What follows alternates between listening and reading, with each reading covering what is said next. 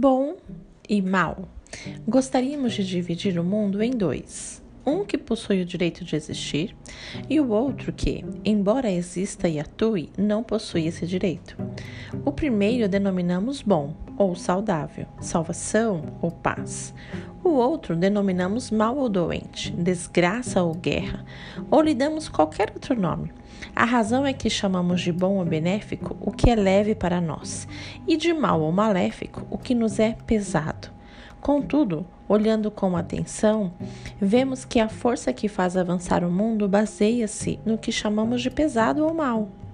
O desafio para o que é novo provém do que gostaríamos de eliminar ou excluir. Assim, quando nos esquivamos do que é pesado, pecaminoso ou agressivo, perdemos justamente o que queremos conservar: nossa vida, nossa dignidade, nossa liberdade, nossa grandeza. Somente aquele que se defronta com as forças obscuras e as aceita permanece em contato com as próprias raízes e com as fontes de sua força.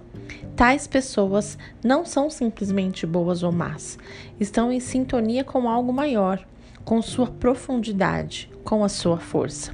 Bert Helling, Bom e Mal, no centro sentimos leveza.